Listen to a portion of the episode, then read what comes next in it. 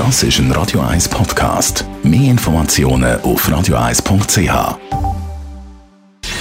Gesundheit und Wissenschaft auf Radio 1. Unterstützt vom Kopfwehzentrum Irlande Zürich. www.kopfwww.ch eine lustige, aber nicht verwundernde Studie kommt aus den USA. Dort hat man nämlich herausgefunden, dass legales Kiffen gut für die Wirtschaft ist. Nicht, weil man mehr Steuern einnimmt durch den Verkauf von Cannabis, sondern weil das Kiffen die Lust auf Snacks oder etwas Süßes fördert. Das US-amerikanische Marktforschungsinstitut Nielsen hat festgestellt, dass in den Bundesstaaten, wo man Cannabis legal darf konsumieren seit der Legalisierung einen Anstieg beim Verkauf von Süßwaren und salzigen Snacks gegeben hat.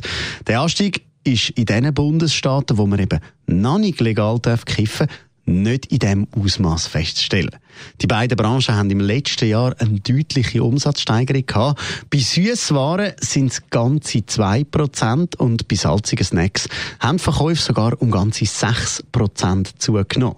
Nielsen empfiehlt darum, sich jetzt Gedanken über neue Geschäftsmodelle zu machen. Wie zum Beispiel die Kombination von einem Cannabis und einem Süßigkeiten-Shop.